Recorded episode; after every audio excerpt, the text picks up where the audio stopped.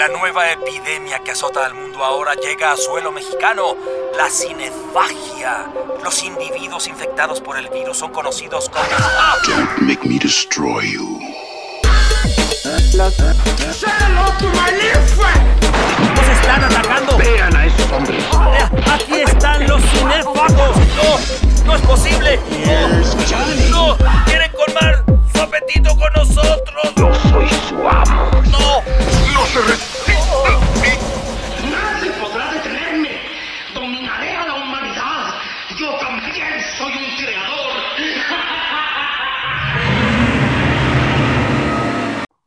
¿Qué tal cinéfagos? Bienvenidos, aunque ustedes no lo crean, bienvenidos nuevamente a esto que es el podcast Cinéfago, después de que tuvimos un montón de situaciones que no vendría a cuento explicar, que nos han mantenido un poquito alejados, eh, pues básicamente de todos nuestros medios eh, electrónicos. Mi querido Rodrigo Vidal Tamayo, te saludo con más entusiasmo y ganas que nunca. Así es, José Luis. Creo que revistacinefagia.com es la página que no quiere morir.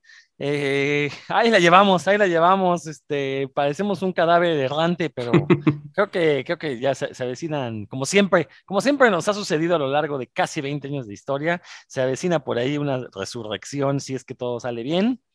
Eh, y si no, pues será un renacimiento, porque no es lo mismo revivir que renacer. Déjenme es correcto. Es correcto, me parece súper, súper tu aclaración. Sí, lo, tenemos 19 años en línea, estamos a nada de cumplir 19 años en línea, dos décadas se dicen fácil, pero pues tenemos este, este podcast desde que teníamos cinco años de edad, entonces pues sí ha pasado, ha pasado bastante tiempo. Y si alguno de ustedes nos conoce de más de una década, se habrá dado cuenta que vamos, venimos, remodelamos la página, creamos contenidos para televisión, creamos contenidos para radio, para Facebook, para YouTube, Facebook Live, porque tuvimos una temporada, un par de temporadas en Facebook Live cuando eso funcionaba. Eh, de alguna manera hemos sido pioneros en dos o tres cosillas interesantes, ¿no? Y bueno, y ahorita en el territorio del podcast no somos pioneros en lo más mínimo, ni mucho menos, pero nos da, nos da lo suficiente para venir a platicar con todos ustedes.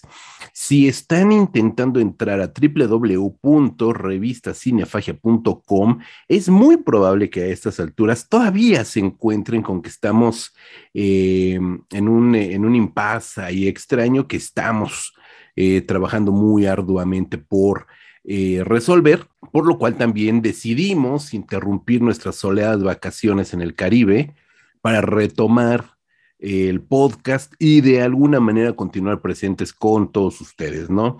Y funcionamos, casi siempre funcionamos, mi querido Rodrigo, a partir de temporadas, entonces temporadas estamos muy constantes, tomamos un receso y luego regresamos con una nueva temporada entonces tuvimos que adelantar esta nueva temporada para seguir teniendo presencia con todos ustedes.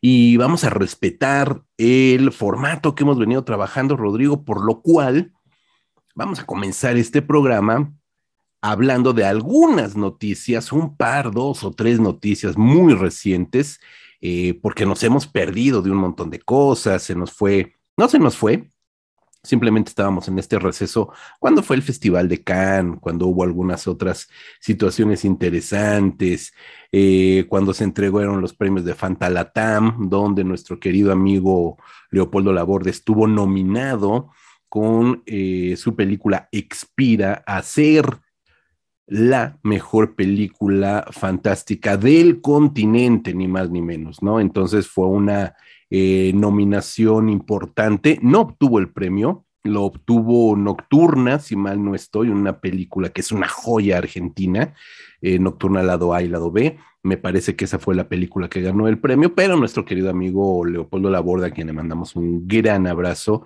estuvo nominado a ser la mejor película fantástica del continente. Entonces nos han pasado dos o tres cosillas, pero queremos retomar los futuros proyectos eh, cinematográficos, algunos de ellos ya inminentes, otros que apenas están planeando filmaciones y demás, pero en esta semana eh, se viralizó la noticia de que nuestro muy insigne Tenoch Huerta es, o mejor dicho, será Namor en la futura película de Black Panther, la segunda película de Pantera Negra.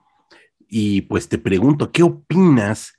Namor es un personaje mítico, histórico, es uno de los personajes primigenios de los Cuatro Fantásticos, eh, es el príncipe de la Atlántida, etcétera, etcétera. Entonces, por lo que tengo entendido, Rodrigo, acá le dan un vuelco hacia las culturas prehispánicas y Tenoch Huerta, a quien personalmente reconozco como un buen actor, actor solvente, un actor sólido, independientemente de sus filiaciones políticas y sus diatribas que luego se aviente en Twitter y en redes sociales, eso no me importa, me importa su trabajo en pantalla y su trabajo en pantalla me parece un buen trabajo. ¿Qué opinas, Rodrigo? Bueno, nada más, antes que nada, aclarar que Namor es uno de los personajes primigenios de Marvel, o sea, surge en la época de oro de los cómics, estamos hablando de los años 40, entonces es, precede a los Cuatro Fantásticos, precede esto que se llamó la época Marvel de los cómics, donde surgen los Cuatro Fantásticos, el Hombre Araña, es un personaje muy, muy importante, Namor el submarinero, como bien dices, según la mitología planteada por, por los cómics. Es, un personaje importantísimo en la historia de los cómics y, este, como bien dices, es un...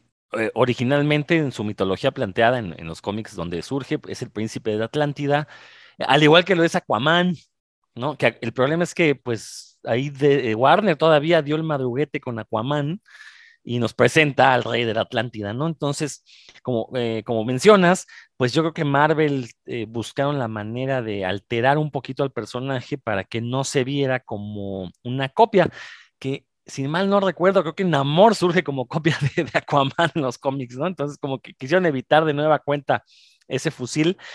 Eh, obviamente ya sabíamos que iba a ser Namor, Tenoch Huerta se había anunciado, lo que no sabíamos es cómo se iba a ver, por ahí se filtró esta imagen, que ya se había filtrado previamente una imagen pixeleada en la que no se alcanzaba a ver nada, nada más una silueta, y ahora ya salió con una mejor calidad, ya pudimos ver Em, que bueno, al menos el traje creo que recuerda al traje clásico de Namor, que básicamente era una tanga y después en los, en los 80, 90 le pusieron una camisita con cuello negro y cosas así que se veía muy fea. Creo que todos nos gusta verlo en calzones porque pues así crecimos viéndolo.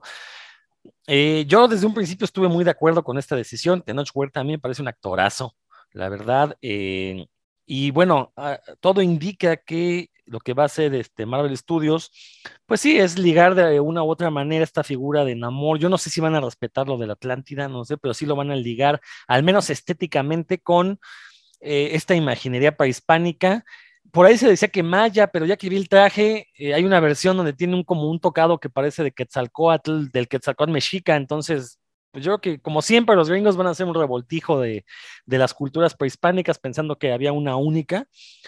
Eh, pero yo espero que, que Tenoch Huerta salga avante. Por supuesto, pues las opiniones de los señoros no se hicieron esperar en redes sociales.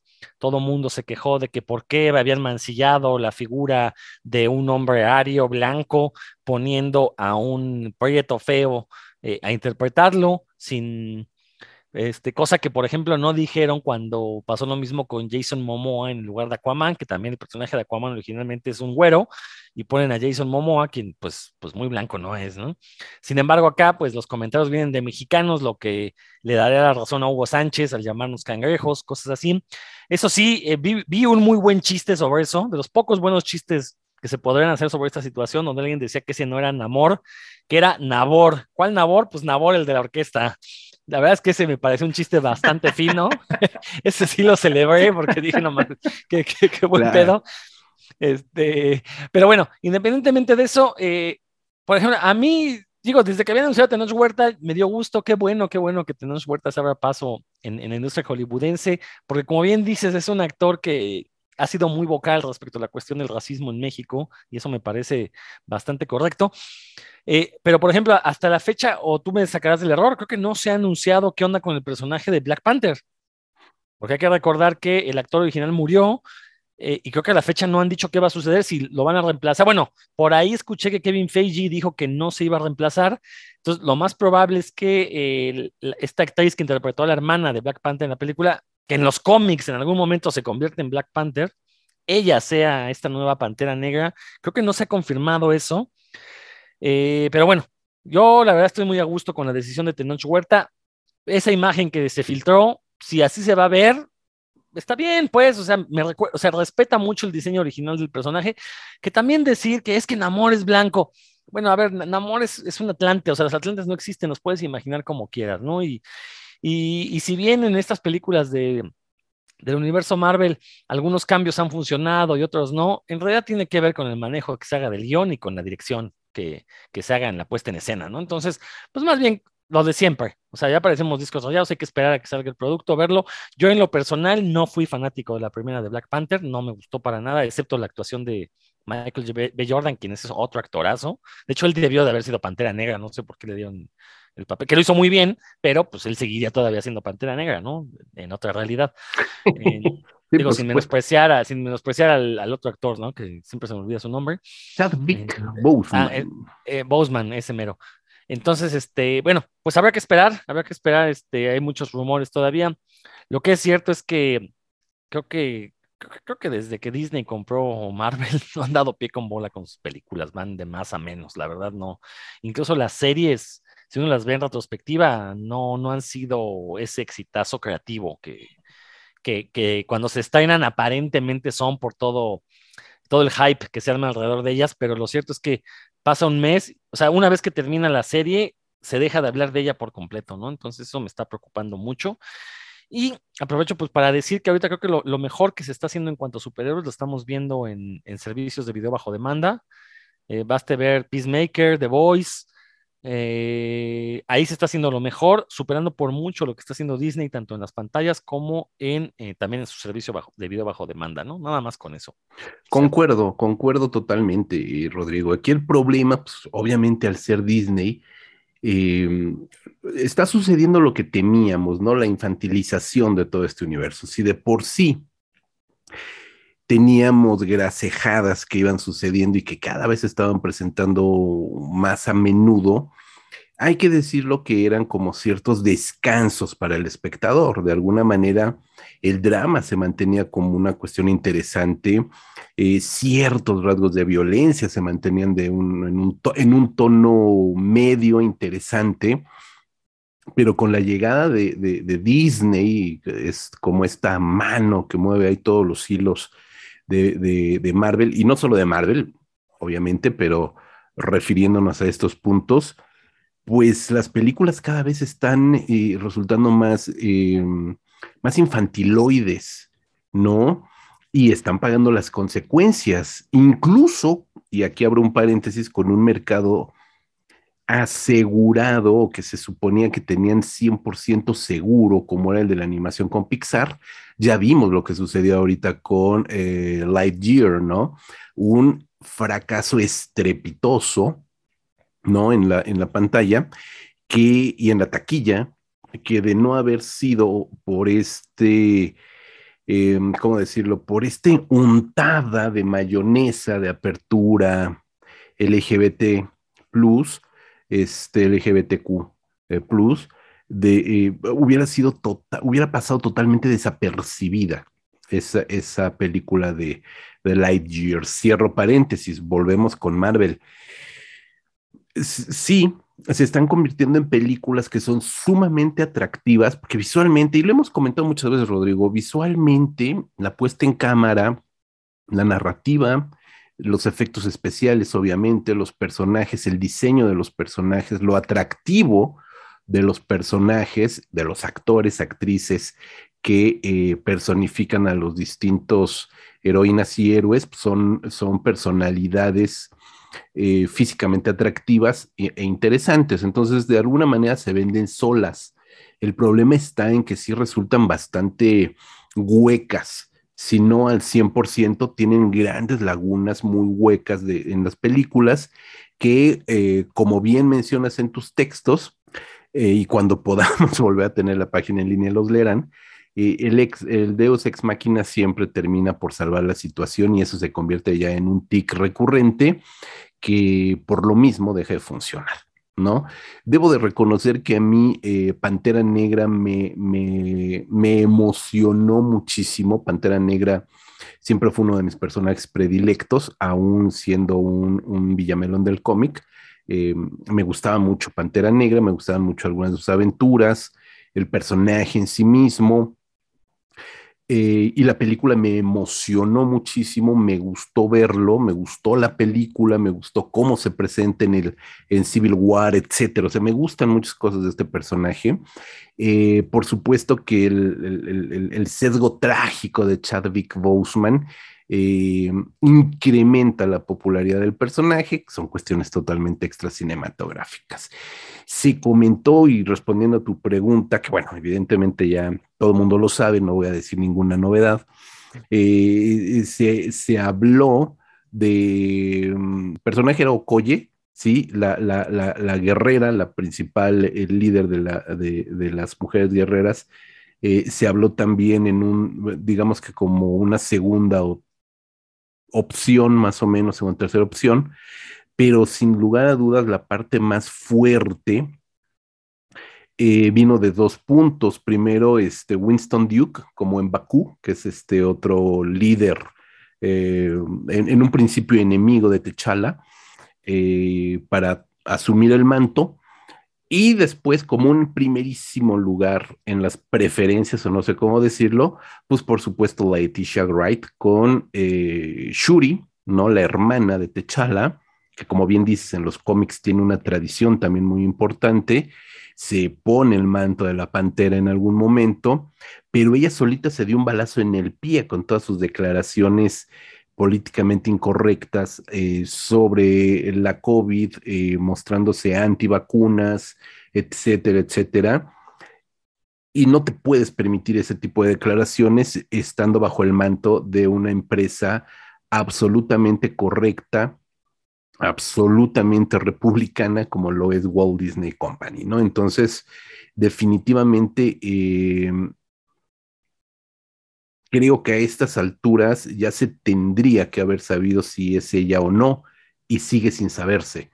Me parece que no. Yo opinaría que no. En algún momento se llegó a hablar de nuestra mexiquenia Lupita Nyong'o, Nakia, para tener también el manto. Y también era, un, era, era una estrategia también con Jiribilla, porque se sabe que México es un muy buen eh, mercado para Marvel, para salas. Es uno de los grandes mercados eh, um, es uno de los mercados que más rápidamente eh, volvió a la normalidad, y lo digo entre comillas, cinematográficas, eh, valga la redundancia, en sala. Y pues se pensaba que Lupita Nyong'o podría ser un, un gancho para la taquilla mexicana, lo cual nosotros mexicanos sabemos que no es para nada cierto. Definitivamente no es cierto. Pero bueno, los gringos piensan de otra manera.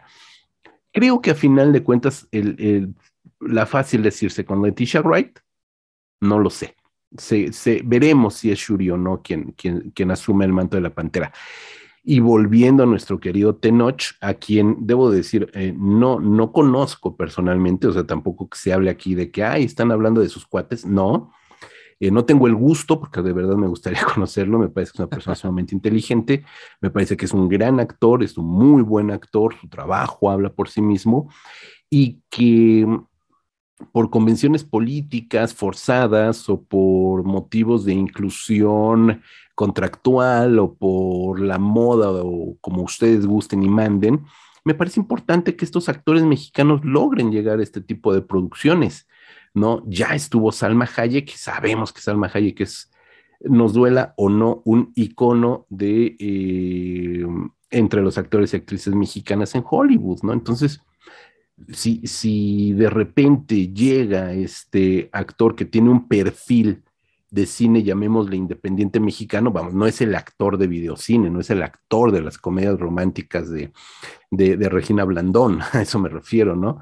Me parece que es una, una presencia actoral bastante solvente y que le va a ayudar, creo, a una película como Black Panther, que en teoría respetará todo este sesgo eh, tampoco me atrevería a decir de carácter social, ni es una película de reclamo social, ni lo fue, ni lo será nunca, pero de alguna manera tuvo cierto, cierta tendencia woke esta, esta película de, de Black Panther. Me parece que buscarán respetarla también un poco en homenaje a Chadwick Boseman, y a lo mejor también por ahí vale la pena tener esta presencia de, eh, de eh, Tenoch, y cuando ya salgan, ya se libere película, tráiler, cast, etcétera, etcétera, pues me va a parecer interesante ver qué opina Tenoch de estas películas, siendo, no digo que él, pero sí digamos que el grupo de artistas, actores, actrices, directoras, directores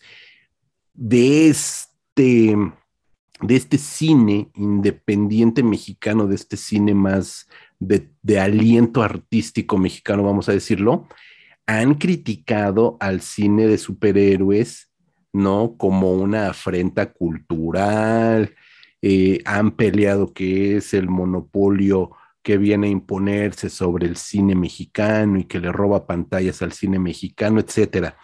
Entonces, me gustaría ver qué opina de eso Tenoch y cómo responderá a este supuesto barbarismo cultural estas apropiaciones culturales, si deciden que va a ser un personaje ahí medio con cierto mestizaje, eh, pues no sé si, si azteca o maya, pero digamos que digamos que, que de las de los origen, de cómo decirlo, de, los originarios pueblos este precortesianos mexicanos, a ver qué nos dice de noche de esta apropiación cultural, y de, este, de estas eh, invasiones bárbaras del cine de superhéroes en las pantallas mexicanas, porque justo él estaba o está del otro lado, ¿no? Entonces, creo que por ahí puede venir una lectura interesante, ¿no? Cuando eso suceda, ya lo veremos. Eh, definitivamente se está llevando el varo de su vida. Ninguna película mexicana, ninguna producción mexicana le iba a pagar lo que, lo que va a ganar, no sé cuánto, pero es obvio, ¿no? Que ninguna producción mexicana le iba a pagar lo que le está pagando este, eh, Disney Marvel por un personaje que entendemos, eh, Rodrigo, pues no va a ser la Maceta 4. Estamos hablando del Rey Namor, ¿no? De los personajes, o Nabor, como quieras, ¿no? De los personajes importantes, no va a ser Maceta 4, entonces nos habla de que quizá, quizá, y adelantándonos ya a la fase 25 del universo Marvel, pueda tener mayor protagonismo el personaje de Namor, que es un personaje muy querido entre toda la fanaticada comiquera. Pues sí, habría que esperar, y como bien dices, es un personaje que muy probablemente se vuelva recurrente si es que sí es Namor.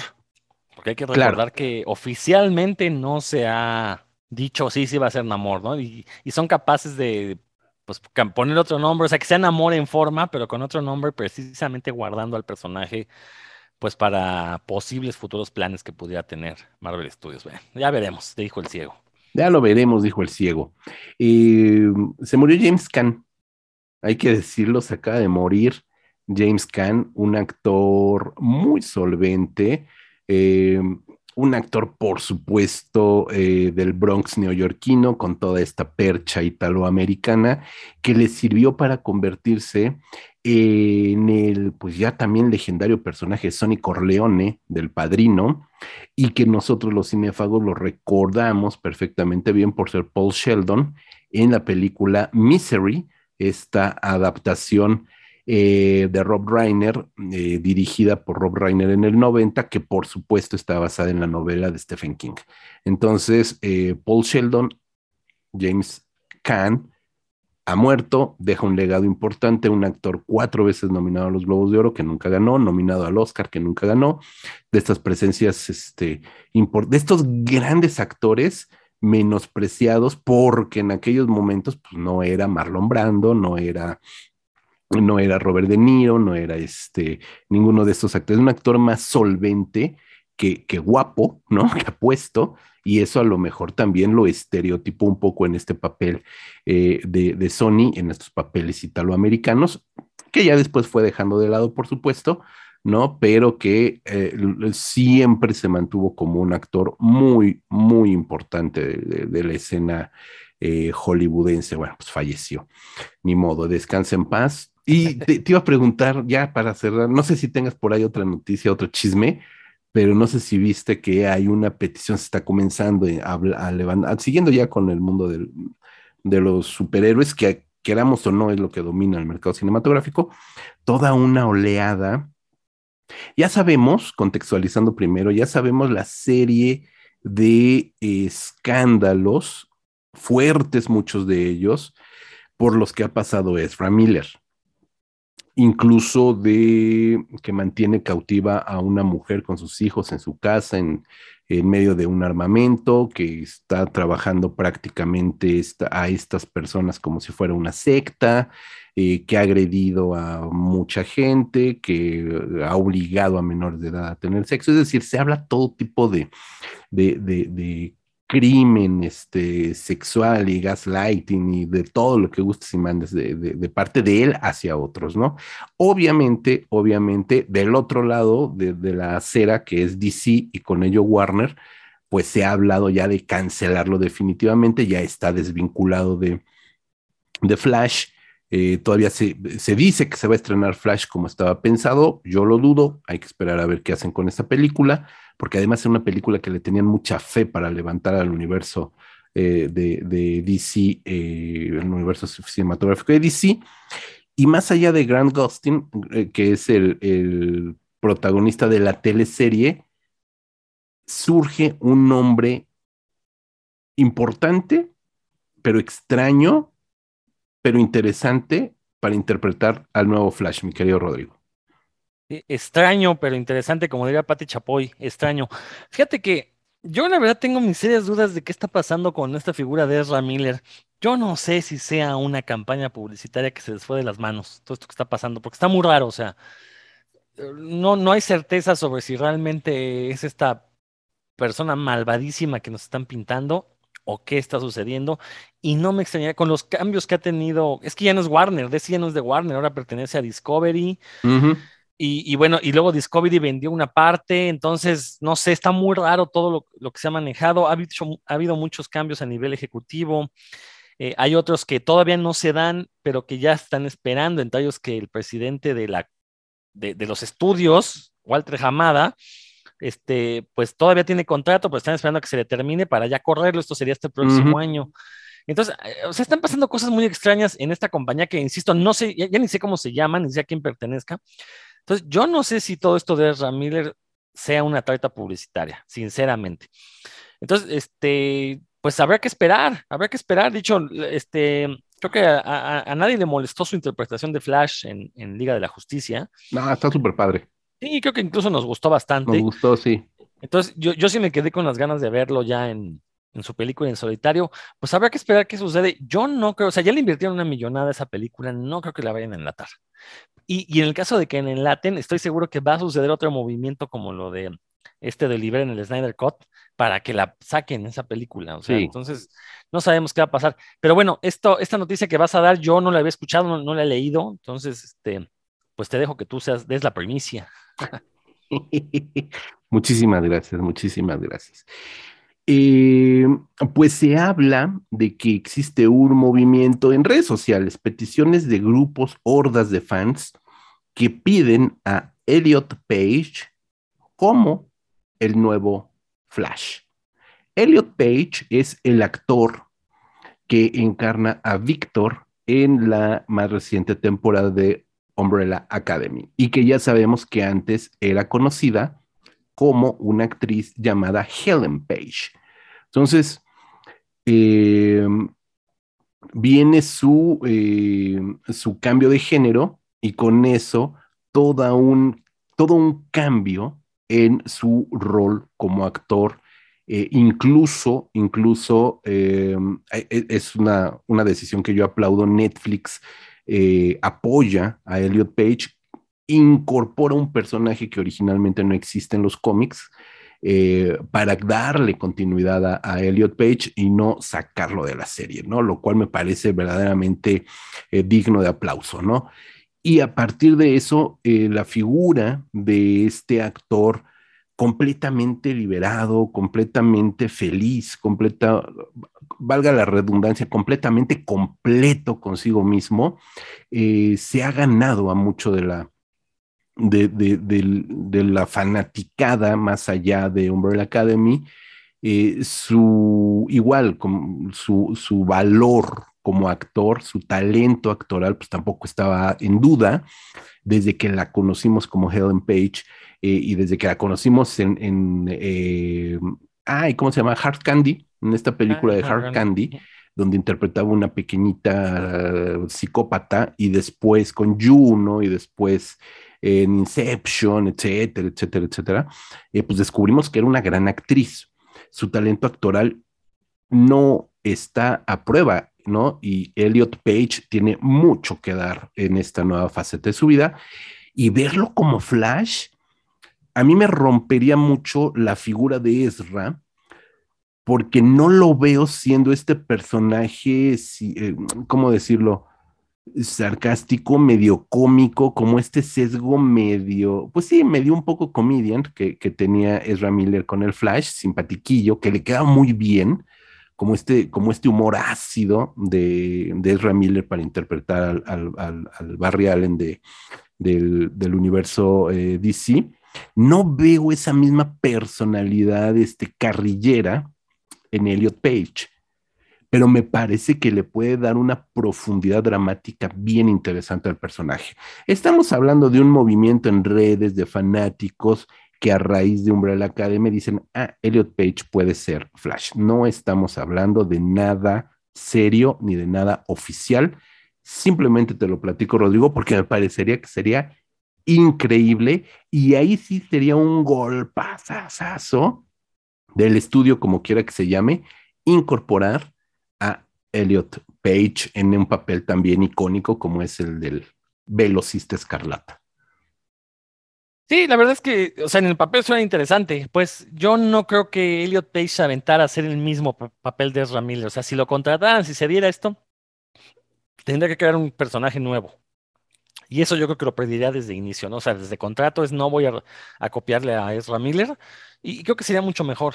Pues ahora, aquí lo bueno es que, o sea, ya con esto de los multiversos, pues tiene una ventaja todos estos estudios en que pueden sacar la historia que quieran del personaje y decir es que es otro universo. Entonces pueden convivir el Flash de Ramírez, un Flash nuevo, el que tú me digas, o sea, y la gente creo que eso le va a emocionar más. O sea, yo, no entiendo por qué no lo han explotado hasta la saciedad. Ya deberíamos estar hartos de los multiversos. Bueno, yo ya estoy un poco, pero este, ya la, el público debería estar harto de los multiversos porque deberíamos tener al menos tres versiones de Batman en el cine ahorita en estos momentos. Eh, deberíamos, podríamos ya tener las tres versiones del Hombre Araña si, si Sony se pusiera las pilas. Pero bueno, este, yo no soy ejecutivo de cine por alguna extraña razón. Eh, y los ejecutivos de cine pues toman decisiones muy, muy extrañas. Parece ser que no les gusta hacer dinero porque pues debido a eso no tenemos todo, todo esto que les platico, ¿no? Pero eh, digo, no me molestaría ver a Elliot Page como no me molestaría ver a nadie, porque personalmente, insisto, ¿no? Hasta que no veamos ya el, producto finalizado, pues no podemos juzgar nada. Sí, totalmente, pero... Eh, excepto, eh, perdón, excepto lo, que sí se puede juzgar antes de que suceda es si David Goyer es guionista de una película, ya sabemos que va a ser mala. Eso sí es seguro, o sea, garantía ah, de, que así va a ser. hay axiomas en el cine, digo, no hay, no hay verdades dadas. Este, ¿qué te iba a decir? Ah, ah, ahorita que mencionabas de los eh, multiversos, eh, hay que recordar que en el Arrowverse, en la versión tele, pues ya no televisiva, bueno, sí televisiva, porque empezó, empezó en la televisión en CW, y ahora en streaming el, universo de DC. En el último crossover, o el penúltimo, no, fue en el último crossover, eh, donde se unen todas las series, Arrow, Flash, Supergirl, etcétera, etcétera, etcétera. Eh, como un cameo especial apareció Ezra Miller como el Flash, encontrándose con el Flash de Grant, Grant, Austin. Entonces, eh, ahí estuvieron los dos Flash y fue un hitazo, ¿no? Los fans reaccionaron increíble de ver ahí a los dos Flash. Entonces, pues, ¿por qué no pensar en que pudiera suceder lo mismo en el mundo cinematográfico? Incluso, por supuesto, en ese multiverso coincidieron varias versiones de Superman, ¿no? El Superman de Smallville, el Superman de, de ahora de Luis y Clark, el Superman de que ya venía en, este, en las películas, eh, Brandon Root, etcétera. Entonces, de que se puede, se puede, Rodrigo. Entonces, y tampoco creo que les haga tan caro, ¿no? Tan- que- Lo no. que yo diría, no, y, y aunque les salga caro, lo van a recuperar, Sí, totalmente. ¿no? Totalmente. Pero bueno, yo creo que con estos chismes, porque en realidad, este, bueno, no, una, una noticia sí es este, absolutamente real, que es el lamentable fallecimiento de James Caan, es el chisme, ¿no? Pero, y lo demás estamos todavía en el terreno de la especulación con Tenoch, con eh, Letitia Wright, por supuesto con Elliot Page. Yo creo que con eso cerramos este primer bloque larguísimo. Vámonos a una rápida rola y regresamos con un tema que es bien interesante. Está de que pelos, es- además. que está de pelos además. Ya lo saben. Vámonos a escuchar esto.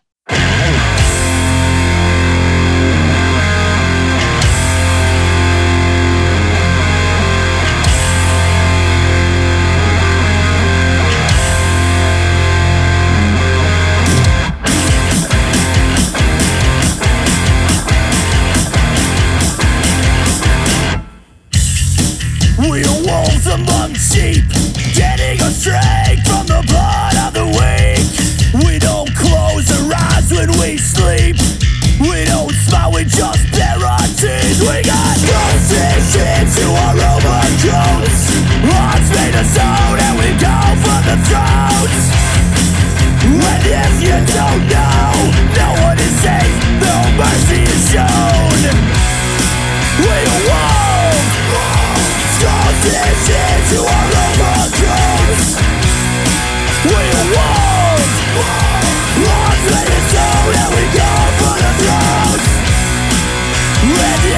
Don't know. Ripping through flesh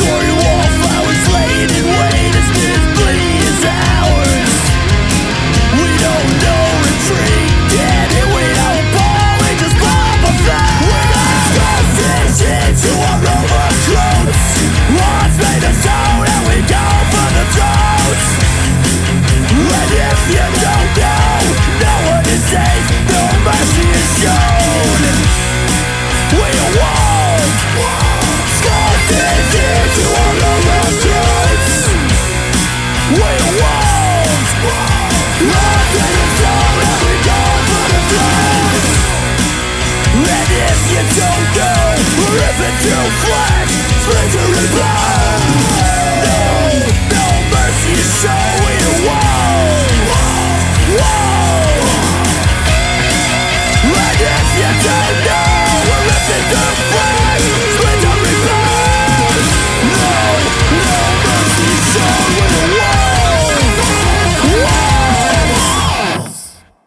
bueno, como ya habrán visto en redes sociales, el tema que tenemos preparado es un tema ligado con el terror, aunque por ahí hay comedias, hay este, comedias románticas también, que no es lo mismo una comedia que una comedia romántica.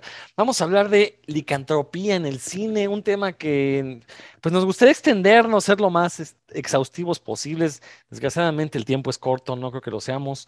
Eh, pero bueno, creo que a mí es un tema que me parece muy interesante porque la figura del hombre lobo ha tenido su máximo desarrollo en el cine, a diferencia de otros grandes monstruos como el vampiro, como Frankenstein, bueno, la criatura, mejor dicho, que han tenido su desarrollo en la literatura y después de ahí dieron el brinco al cine. El hombre lobo no tiene una base literaria, básicamente son leyendas, son historias del folclore de Europa y es en el cine donde encuentra el, eh, el lugar donde se va a desarrollar, donde se va generando su mito, eh, donde conocemos sus orígenes y bueno, donde ha tenido mil y un representaciones, eh, la figura del, del, del licántropo, del hombre lobo o del cambiaformas, eh, si queremos ser un poquito más incluyentes. José Luis, no sé con qué, qué quieras abrir con este tema de la licantropía en el cine. Pues fíjate que es bien importante lo que dices y me gusta mucho lo que has mencionado al final del, del cambiaformas, eh, porque hay que decir que la figura del hombre lobo, del licántropo, vamos a dejarlo en licántropo, es de las figuras primigenias, de los monstruos primigenios en el cine eh, fantástico estadounidense, por más que no lo quieran creer. De hecho, tomamos en cuenta el Frankenstein de Edison, filmado en 1910, filmado y estrenado en 1910, como un punto de arranque para el cine fantástico, el cine de terror o el cine de monstruos en específico en los Estados Unidos, de estos grandes monstruos icónicos.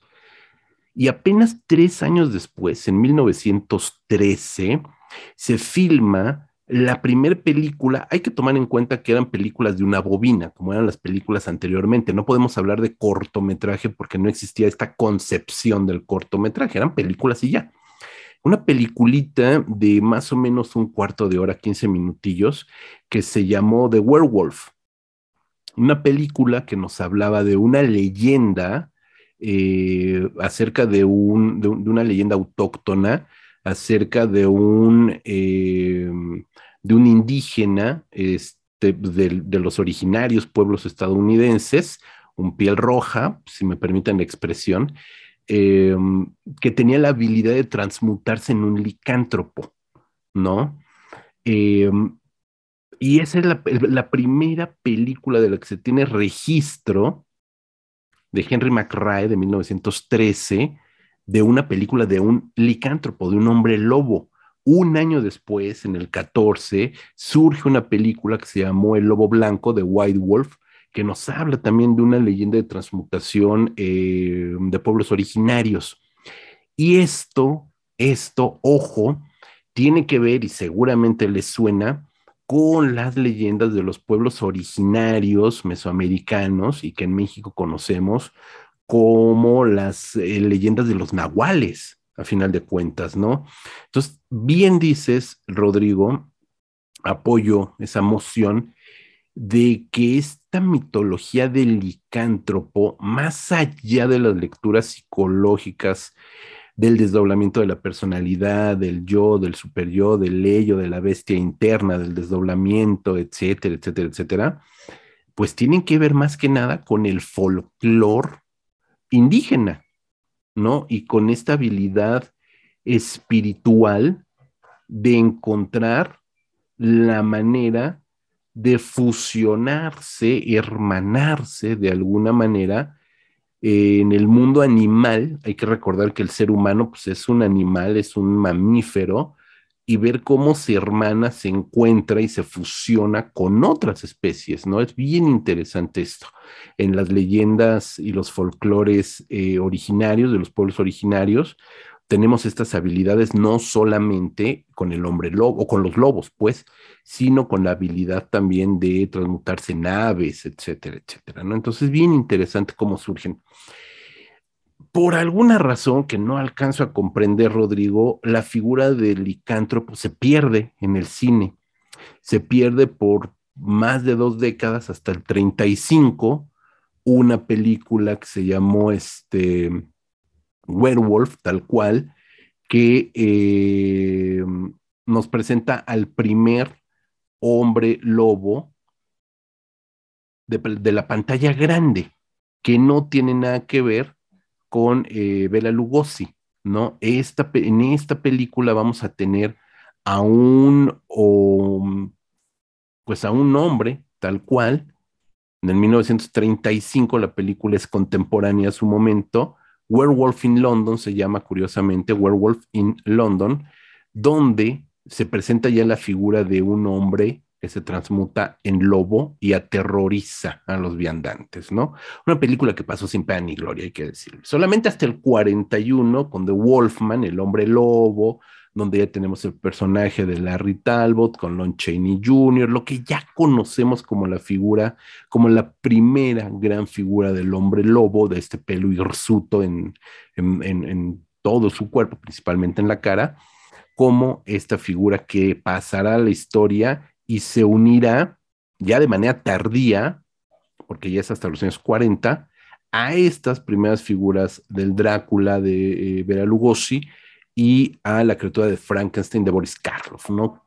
Viene a complementar este universo donde ya existía la momia, ya existía el hombre invisible, ya existían este, otros monstruos y solamente hasta el 41 será el momento en que se rompa definitivamente el cascarón y surja este, este hombre lobo, ¿no? Y de ahí para acá, básicamente vamos a ver muy pocas variaciones en las figuras de los hombres lobo, Rodrigo.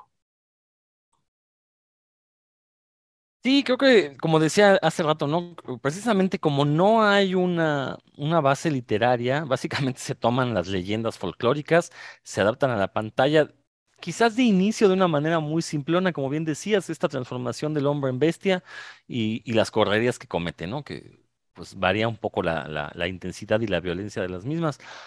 Pero, pero sí, o sea, este, esta película de, Universal, de Wolfman, pues de una u otra manera pone, es el punto de partida del, del mito clásico del hombre lobo que conocemos actualmente. Eh, El propio nombre Larry Talbot se convierte casi en la, eh, en el nombre que va a usar a lo largo de, de de varias películas, incluso de otras compañías. Eh, se repite ese nombre. eh, y, y aquí me voy a adelantar un poco, y creo que es hasta los años 80 que ya vemos un rescate de la figura. eh, digo, seguramente tú te vas a regresar, José Luis, pero sí me parece importante eh, o al menos yo así lo veo, en los años 80 como que ya toman esta figura y dicen, ok, ya este, se le presentó como este monstruo, como esta bestia, como este lado animal del ser humano, ya lo hemos representado así, vamos a divertirnos un poquito. Y por un lado, pues tenemos eh, comedias de humor negro, como es el caso de un hombre america- un lobo, americano en, Lo- en Londres. Y tenemos comedias románticas como es estas películas de Michael J. Fox de Lobo Adolescente, que ya pues es una, pues sí, de cierta manera es una deconstrucción del género. Quizás la película de, es de John Landis, ¿no? La del hombre lobo americano en Londres, si mal no estoy. eh, no es tanto una deconstrucción, sino es más bien eh, modernizar el mito, un, eh, que, como, como decía hace un momento, ¿no? Una, tomar una historia que no había sufrido muchísimos cambios. Bueno, este, y, me estoy adelantando porque tenemos que mencionar a Paul Nashi, que era como un horror más gótico, tirándole a lo gótico, sin perder de lado lo camp y el humor involuntario. Pero bueno, ahorita hablaremos de Paul Nashi. Pero me parece importante esta película del hombre lobo americano en Londres, porque sí lo, como que intenta relanzar al mito, poniéndolo en un entorno, sí, bastante macabro, pero que al final de cuentas se convierte en una comedia de humor negro. Y eso le da un toque muy especial a esta película, ¿no? Y, ahí le dejo porque yo sé que me adelanté, tenemos que hablar de lo que se hizo, eh, por ejemplo, lo que hizo la Hammer, lo que hizo, lo que se hizo en España con, con, Paul Nash y, y Franco, eh, pero, pero sí me parece relevante cómo es que fue un mito que se mantuvo casi exactamente igual durante medio siglo, bueno, no, un poquito menos, como 40 años, y es en los años 80 donde tiene un repunte y creo que a partir de ahí eh, no se ha dejado de, representar de una u otra manera en el cine, ¿no? Desde los años 80 para acá podemos encontrar, yo creo que mínimo una película al año de Hombres Lobo. Sí, sí, sí, sí. Fíjate que, no, no, no, en realidad, eh, eh, este brinco cronológico que das está bastante justificado. Eh, Si una figura ha resultado maltratada por la cinematografía, es justamente la del hombre lobo. No ha tenido, ha tenido muchas películas, pero realmente han sido pocas las que han sido memorables. ¿no? Y básicamente sucede una cada 20 años, ¿no? Eh, después de los años 40, del 41, cuando surge este hombre lobo clásico de Wolfman con Lon Chaney, pues va a ser hasta el 63, o sea, 22 años después, cuando viene The Curse of the Werewolf, con justamente una película eh, con Donald Pleasence eh, en, este, ¿cómo se llama? En el Reino Unido. ¿no? Una película pues bastante interesante, una película muy violenta, para, digo, para los estándares de la época, una película que arranca la figura del hombre lobo para llevarlo a otro universo eh, interesante, no menos gótico, pero sí más interesante porque está ubicado en, en, en siglos anteriores eh, que está basada en una novela de Werewolf, of Paris, de una novela que se publicó en los años 30, algo así. Es decir, es una película que también es más redonda porque sí tiene un sustento literario, lo cual refuerza todo lo que acabas de decir. Creo, Rodrigo, una vez que hay un, un sustento literario, hay carnita para crear un espectáculo mucho más interesante. El resto, pues son variaciones, ¿no? Lo que hace Paul Nash pues, es una variación del personaje de Larry Talbot. Lo que hace Paul Nashi eh, con su Valdemar Daninsky es crear un símil de este personaje moralmente abatido porque es consciente de que no puede evitar su maldición y que está condenado a ser un asesino, prácticamente un asesino serial. Entonces, al saberlo, carga con una culpa, eh, pues impagable, ¿no? De alguna forma. Pues ese, ese mismo tic que ya tiene Larry Talbot lo va a presentar Valdemar Daninsky. Realmente no hay mucha variación. Eh, y, que físicamente se parece también, no hubo mucha variación en el maquillaje, ¿no? Eh, totalmente correcto, sí, totalmente.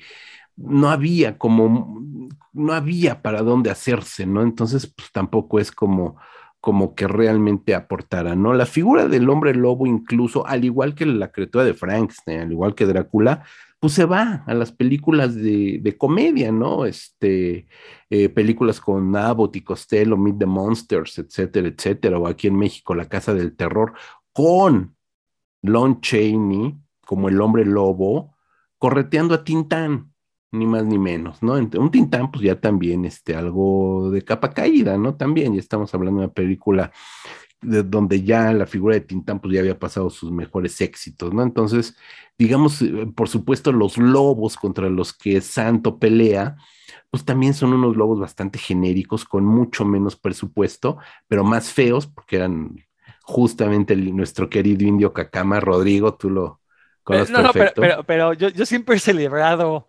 ese, ese personaje de Santo este, y Blue Demon contra los monstruos, porque es el maquillaje más sencillo que se ha visto en el cine y que funciona. O sea, es el indio cacama al cual le ponen unos colmillos de estos de plástico de, que, usamos en Día de Muertos. Y básicamente ese es el hombre lobo, ¿no? Bueno, le dejan crecer la barba al indio cacama. Eh, y, pero uno lo ve de niño y en serio siente miedo de ver esa figura. O sea, yo, no me explico cómo nos generaba tanto miedo. Una, bueno, pues sí, parecía chicos, ¿no? Pero bueno, pero es, el ejemplo de cómo el ingenio mexicano podía generar una figura del hombre lobo bastante efectiva en nuestro cine. Sí, sí, completamente. Sí, era como el teporcho de la esquina, güey. Sí te da susto, güey. Claro que sí, era muy interesante. Y después de esos pues golpes de suerte, porque realmente eso es lo que eran esas películas, golpes de suerte. Eh, por ahí una película con Paul Nash y Valdemar Daninsky en Japón, donde anda el hombre lobo en medio de, de Ronins y en medio de samuráis, etcétera, etcétera, ¿no? La espada y la bestia se llama la película que, pues no tiene absolutamente nada que ver, ¿no? Pero bueno, etcétera. Y sí, es después de los años 60, que creo que es más o menos cada 20 años, en el 81, 1981, el año pasado estuvimos celebrando los 40 años de tres grandes películas, tres auténticos clásicos del cine licantrópico. Eh, el año de 1981 es el año dorado para los eh, licántropos en el cine. Y por orden de, estreno, mi querido Rodrigo, la primera película que se estrena es eh, Aullido. Aullido, esta película dirigida por Joe Dante, que, que se, se, termina, así como se termina, la empaquetan y la mandan a, a Boria, este Festival de Cine Fantástico de Boria, en, Francia, y ahí se estrena se tiene su estreno en enero del 81 y después ya se estrena comercialmente en abril. Esta es la primera película, una, una joya dirigida por Joe Dante, eh, que nos presenta también unas variaciones muy interesantes, eh, aquella donde los, los lobos tienen la capacidad, ya no es una maldición eh, transformarse en hombre lobo, sino que los hombres lobo se, se convierten a voluntad y son completamente conscientes y gozosos de este poder, ya no es una maldición, ya es un poder que ellos tienen este, en sí mismo, ¿no? Una película importantísima. Ese mismo año, a mediados del 81, en julio del 81, se presenta Wolfen, una película mucho menos conocida, dirigida por Michael Bartlich, eh, que es una película que, digamos que hoy sería una película que rozaría el art house y que nos habla, eso sí, muy importante, de leyendas y tradiciones y folclores de los nativos estadounidenses. Entonces, de alguna manera, en el 81 tiende un puente, ¿no? De prácticamente 80 años con las dos películas originarias de la licantropía en el cine, que hablaban de estas, eh, de estas tradiciones y de estos folclores eh, de los pueblos originarios, eh, originarios perdón, estadounidenses. De ahí que los mencionara, porque Wolfen lo retoma de una manera bien interesante, con una puesta en cámara mucho más arriesgada, autoral. Hay que decir que Michael Vadlich, esta es su única película de ficción. Él es él es o fue, desconozco si, si vive o murió, eh, un documentalista, director de documentales importantes. Es el director del documental de Woodstock, ni más ni menos, ¿no? Por ejemplo. Eh, y entonces la puesta en cámara de Wolfen a momentos es de estilo documental y se atreve a presentarnos eh, el, el, punto de vista, cámara subjetiva, desde el punto de vista del hombre lobo. Entonces, esa parte es bien interesante. Es una película mucho más arriesgada estéticamente, temáticamente, etcétera, etcétera, y por lo tanto, más desconocida.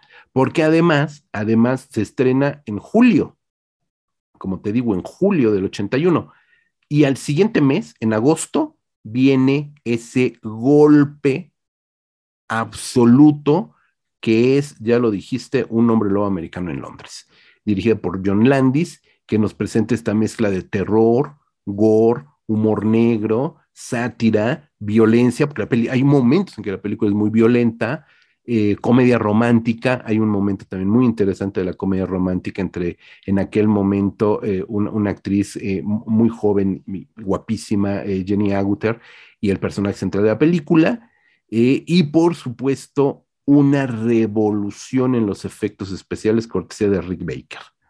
Entonces, An American Werewolf in London opaca por completo a Wolfen, ¿no?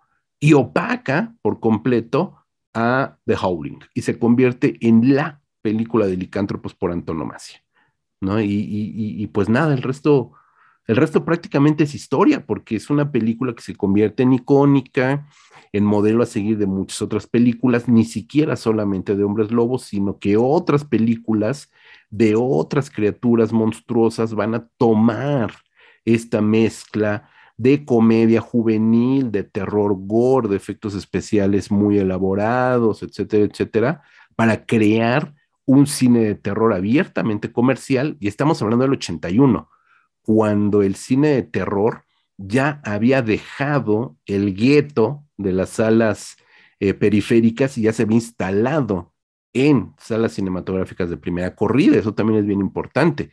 Ya gozan de una exhibición mucho más regular y, crean un, grupo de fanáticos que por supuesto eran, eran casi como gabardineros del terror, ¿no? Escondían su predilección por el cine de terror. Y una vez que estas películas llegan no solamente a las grandes salas, sino a festivales de cine, se convierten en la absoluta sensación. Y, y aparte, esta película del hombre lobo americano en Londres es bendecida por la Academia de Hollywood al darle el Oscar a los mejores efectos especiales a Rick Baker. Entonces, por donde lo veas, esta película es el parteaguas absoluto para el cine de licántropos, que después ya tendrá toda una serie de, de revoluciones, eh, pues también de una manera bastante interesante en los últimos, pues ya 40 años, Rodrigo.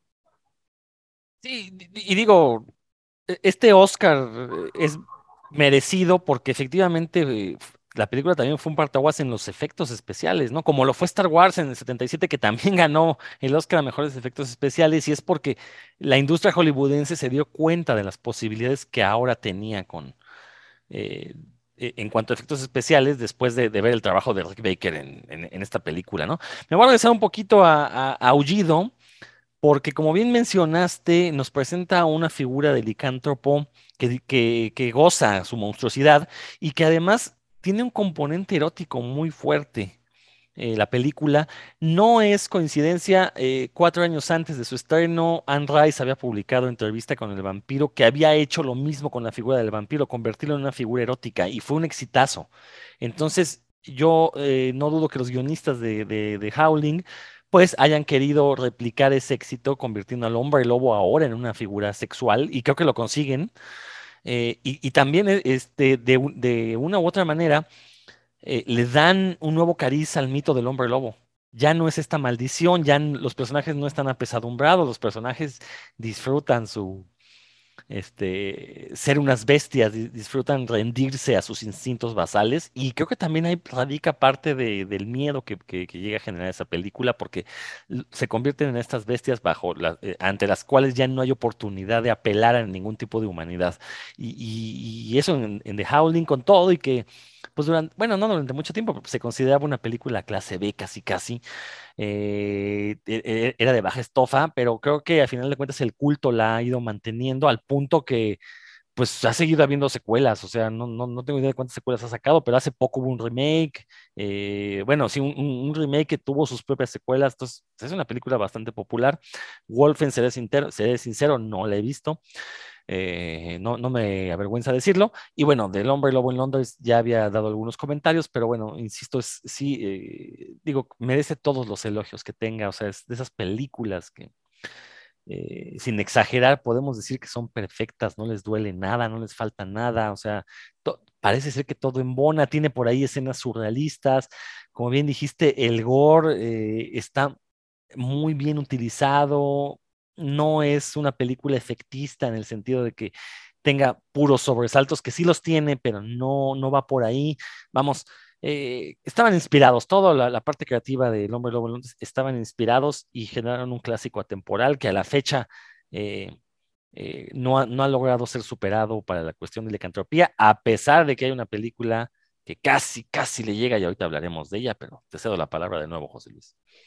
No, muchísimas gracias. Pues digo, hablar ya, ser tan rigurosos de, de, esas películas de, o, o, irnos tanto por años, pues ya también sería un poco cansado. Yo rescataría, por ejemplo, en el 84, In the Company of Wolves, una película de Neil Jordan, que ha hecho poco terror, pero lo ha hecho de manera increíble, ¿no? Y está ahí en The Company of Wolves, eh, mucho más recientemente está Byzantium, que es sobre vampiros, está por supuesto Entrevista con el vampiro, que ya comentabas, Neil Jordan la lleva a la pantalla de muy buena manera, es decir, es un, es un director de cine eh, de arte, digamos que es un autor cinematográfico Neil Jordan bastante celebrado, que cuando se ha metido al terror lo ha hecho de una manera excepcional. Esa perversión de la caperucita, del cuento de la caperucita roja, es extraordinaria, es extraordinaria también. Eh, y por supuesto, dime, dime de Rodrigo. Eh, un poquito más atrás, sin, o sea, no porque vayamos en orden cronológico, pero No, a mí me, gusta, me gustaría mencionar una película mexicana de Gilberto de Anda de 1983, Cazador de Demonios, una película que intenta recuperar el mito del Nahual, pero en realidad lo convierten en un hombre lobo vil y normal. Una gran película, la verdad, este, recordar que en, inicios de los ochentas, cuando se da este cambio, este vi- viraje en el cine, en la industria del cine mexicano, se deja de hacer cine serio, entre comillas, o más bien se hace a cuentagotas y con apoyo oficialista, pero el cine popular, pues, se llena de, de sexicomedias, de ficheras, de, este, de, de estos antihéroes. Y de repente Gilberto de Anda saca esta película con muy buena manufactura, sí tiene sus detalles, obviamente no es una película nada perfecta, pero eh, bastante efectiva la película, con una participación de un Valentín Trujillo que hace un muy buen papel, un este, Jorge Ruse que no sé para qué sale, lo podemos quitar de la película y no pasa absolutamente nada, pero una muy buena este, puesta en escena eh, del, del mito del Nahual, fusionado con el del hombre lobo, creo que de lo mejorcito que ha dado México en cuanto a este tema de los hombres lobos. Y no solo de este tema, ¿eh? El cine de terror mexicano es del Sí, top sí, sí, sí. 10. O sea, Va, yo creo que definitivamente sí, es una gran película. definitivamente, sí, sí, sí. Y qué bueno que la mencionaste, pues sí se me fue por completo. Este, no estaría completo este programa dedicado a los licántropos si no hablamos de la representación de la mujer. No es, nu- no es la primera película, pero creo que es la más importante, Ginger Snaps. Una película, este, me va a doler decir el año, año 2000, lo digo porque la vimos en su estreno, este, eh, tuvimos la oportunidad de conocer a John Fawcett, su director, cuando la vino a presentar a México. Eh, pues era, hace 20 años todavía era bastante escaso el, el- el mercado de terror así en de terror, de buen terror en salas. No, espérame, a- a- hace 20 años todavía tenemos que ir de cacería a tianguis, a mercados, a buscar las películas, porque no, no era no, todavía el DVD todavía no explotaba, entonces todavía no, No. te encontrabas DVDs hasta en el supermercado, ¿no? No, Entonces no, era, era una aventura buscar las películas. en VHS. En VHS, sí, ni más ni menos que en videocassette. Y era un lío. Entonces, que llegara gracias, y creo que no es la primera vez que mencionamos ese extraordinario, era un festival, este eh, Semana de Cine Canadiense, que la embaja, que la Oficina de Cultura, no, no sé si es el nombre adecuado, pero digamos que la, Oficina de Cultura de la Embajada de Canadá en México cada año presentaba una una semana con lo mejor de la producción canadiense del momento. Y estamos hablando de, de Canadá anglófona y francófona, de autor, autoral y comercial. Entonces, era un, era un abanico bien interesante de películas. Ahí conocimos a tu queridísimo Denis Villeneuve, por ejemplo, sus primeras películas, ¿no? Ahí conocimos este, A Guy Eh, Maddin. a Guy también, por supuesto. Eh, ahí conocimos a John Fawcett con esta película, porque además los, bueno, vi- trajeron a David Cronenberg, ni más ni menos, ¿no? Mm, Entonces, también. hay que decir que trajeron a David Cronenberg a México eh, y trajeron a un jovencillo, güerillo, de lentes en aquel momento, ahí medio nerdozón, que es que era el director de, de una peliculita de hombres, de, de mujeres, ¿no? Este, que fuimos a ver así como, pues vamos a ver que Ginger Snaps, pues a ver qué es eso. ¡Wow! Santa Madre de Dios, qué joya de película, lo dijimos en su momento, lo platicamos con el director en su momento, y hoy por hoy es una absoluta película de culto mucho más influyente en el mercado del cine de terror, en el cine de terror de y para mujeres, ahora realizado, esa película la dirigió un hombre, pero ahora esta película de Ginger Snap se ha convertido en una piedra angular para el cine de terror hecho por mujeres, donde eh, donde desmontan lo monstruoso a partir de una lectura del mundo femenino impresionante. Entonces, ahí está esa película como una de las grandes joyas, no a recuperar, porque gracias al Señor de los cielos, o no sé qué Señor, este, se puede conseguir, se puede ver, está perfectamente bien editada, está disponible en streaming, um, es decir, se puede ver y 22 años después se mantiene como una gran película, de verdad, una de las mejores películas de licantropía, aquí no digo hombres, de licantropía que puedan existir. Ginger Snap, que aquí en México ya después se conoció como Feroz y que vale mucho, mucho la pena, Rodrigo. Y yo también quisiera mencionar la otra gran película que decía yo hace un momento que casi, casi le llega al Hombre Lobo en Londres, y me refiero a, me refiero a Dog Soldiers, una producción inglesa del año 2003, eh, una película que recupera esta idea del hombre lobo como la bestia, como el monstruo, quitándole el aspecto erótico, y creo que modernizando el mito, porque ponen a los hombres lobo como armas, como, como un proyecto militar para generar super soldados que se les sale de las manos y tenemos una obra maestra del cine gore con hombres, unos hombres lobo este, con un diseño increíble. Este, aparte ya eh, estamos hablando de principios del siglo XXI, ya los efectos especiales, eh, si bien ya había muchos por computadora, aquí todavía son efectos artesanales, todavía son trajes de hombres lobo, sin embargo están hechos con un realismo impresionante. eh, el director, este, Neil Marshall, si mal no, no, no estoy con su nombre, Es a, la correcto. postre, a, a la postre se convertirá en uno, uno de los grandes directores de, de cine gore del, de inicios del siglo XXI. Eh, digo, para que lo ubiquen, él dirigió este infame capítulo de Game of Thrones que, en el que nadie vio nada de la última temporada, este infame capítulo oscuro donde se supone que era la, la guerra contra el ejército de los White Walkers. Bueno, lo dirige Neil Marshall. Desgraciadamente, bueno, ya sabemos lo que pasó con esa temporada de Game of Thrones. Pero bueno, e- eso, eso habla de, de- de la capacidad del director que, de- eh, si mal no estoy, debuta con Dog Soldiers Mm, y entrega una maravillosa película de terror. Creo que es la última gran película de Hombres Lobo. O sea, la última gran película en el sentido de eh, eh, en la que todo sale bien, todo le sale bien. A eso me refiero con gran película, porque ha habido buenas películas después. Ahorita, ahorita hablaré de otra. Pero creo que Dog Soldiers, eh, cuando todos la vimos, nos voló los sesos, nos dejó encantados. Obviamente, creo que ayudó también a que mucha gente recuperara Aullido, porque el diseño de los hombres lobo es similar. Entonces Mm. creo que después de- del éxito de Dog Soldiers, mucha gente fue a ver, a ver qué más hay de Hombres Lobo y como que ahí es donde Aullido agarró este segundo aire que, que como decía hace un momento, incluso permitió que hubiera remakes y, y más secuelas. Además, una película sumamente inteligente que recupera de alguna manera la estructura de George. Romero de Night of the Living Dead, que es el asedio, un grupo de personas eh, encerradas en una, en, en- una granja en aquella, aquí pues igual una casa en, en el bosque, una cabaña en el bosque, y que viven el asedio y tienen que eh, eh, hacerle frente. Es una película sumamente talentosa, muy brillante, una gran ópera prima.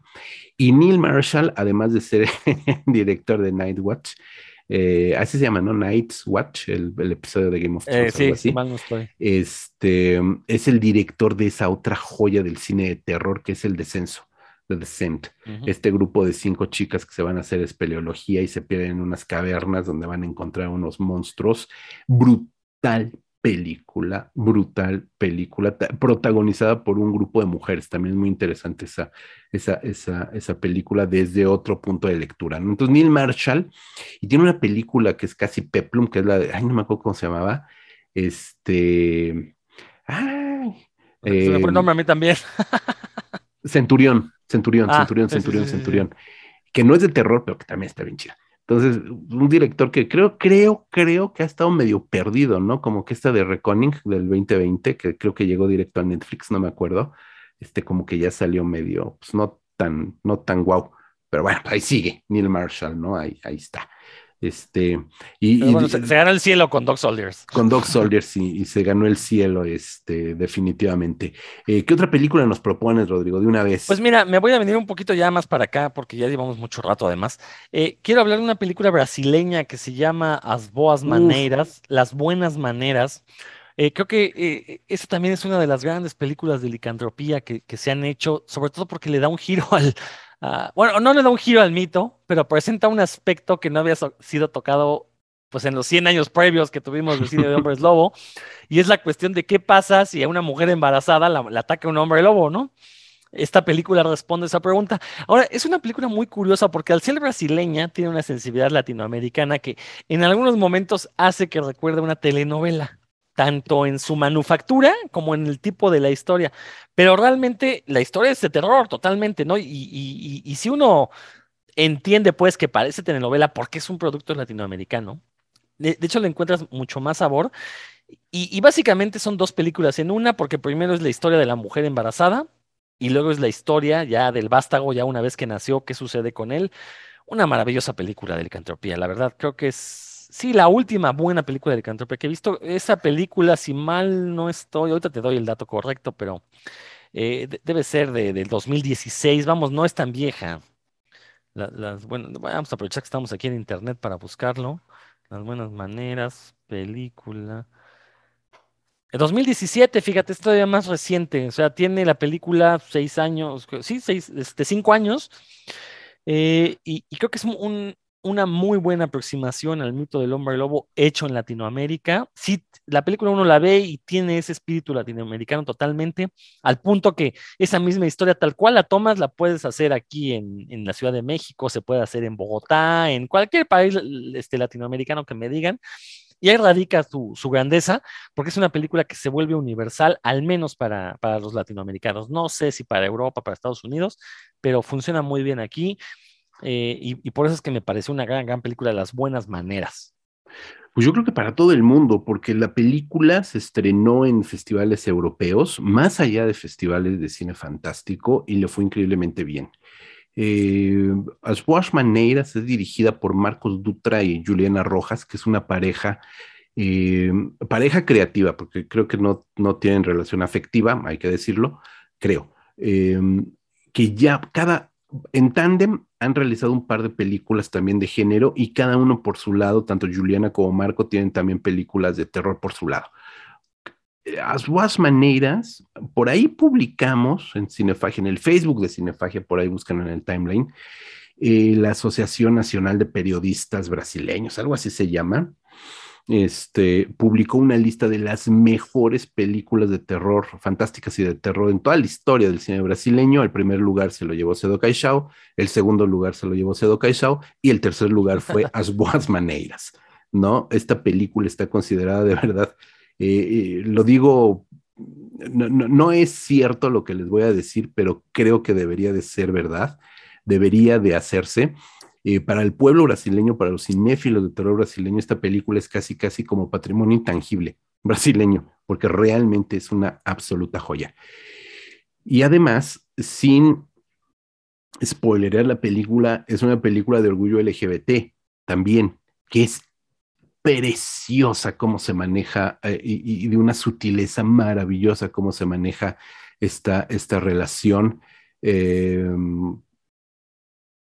con una delicadeza, con una finura, y cómo se va rompiendo todo este entorno natural, porque estamos hablando, justo bien lo dices, de una mujer embarazada, cómo se va rompiendo toda esa naturalidad en, el contexto de esta, de esta joven, una, una joven millonaria brasileña, hermosa, como la brasileña eh, white chican, no sé cómo se diga en, brasileño, pues como una chica rubia, guapísima, millonaria, embarazada punto.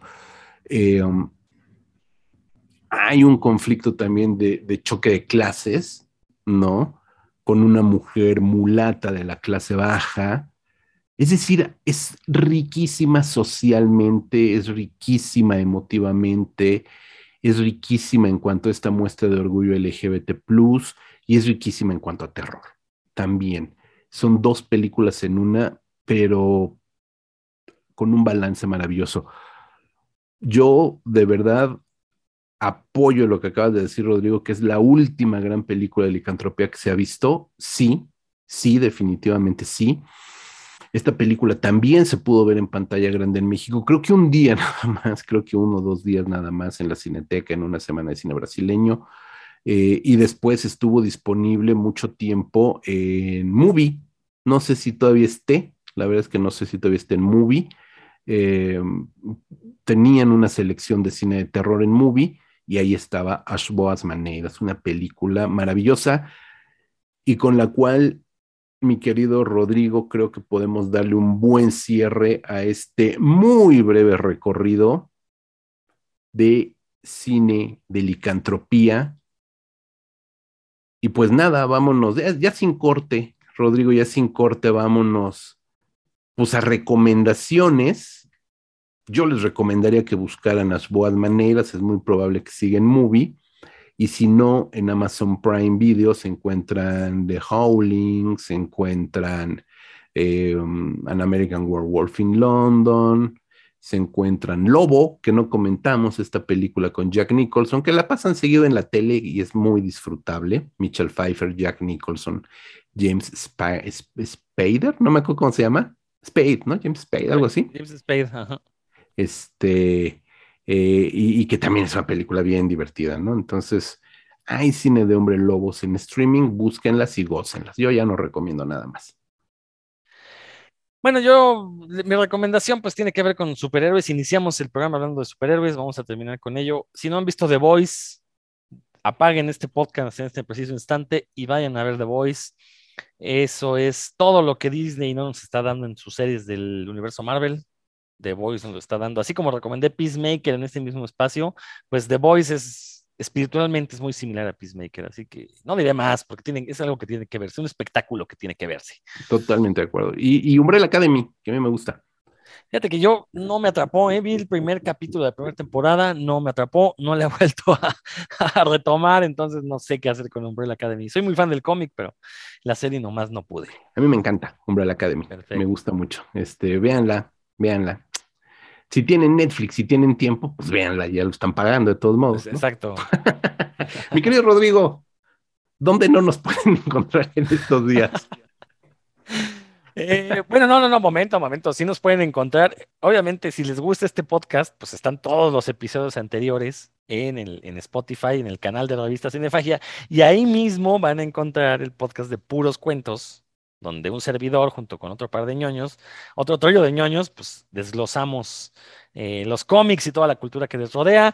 Está nuestra página www.revistacinefagia.com, que cuando escuchen esto, muy posiblemente todavía no esté en línea de nueva cuenta, pero ya estamos tratando de arreglarlo.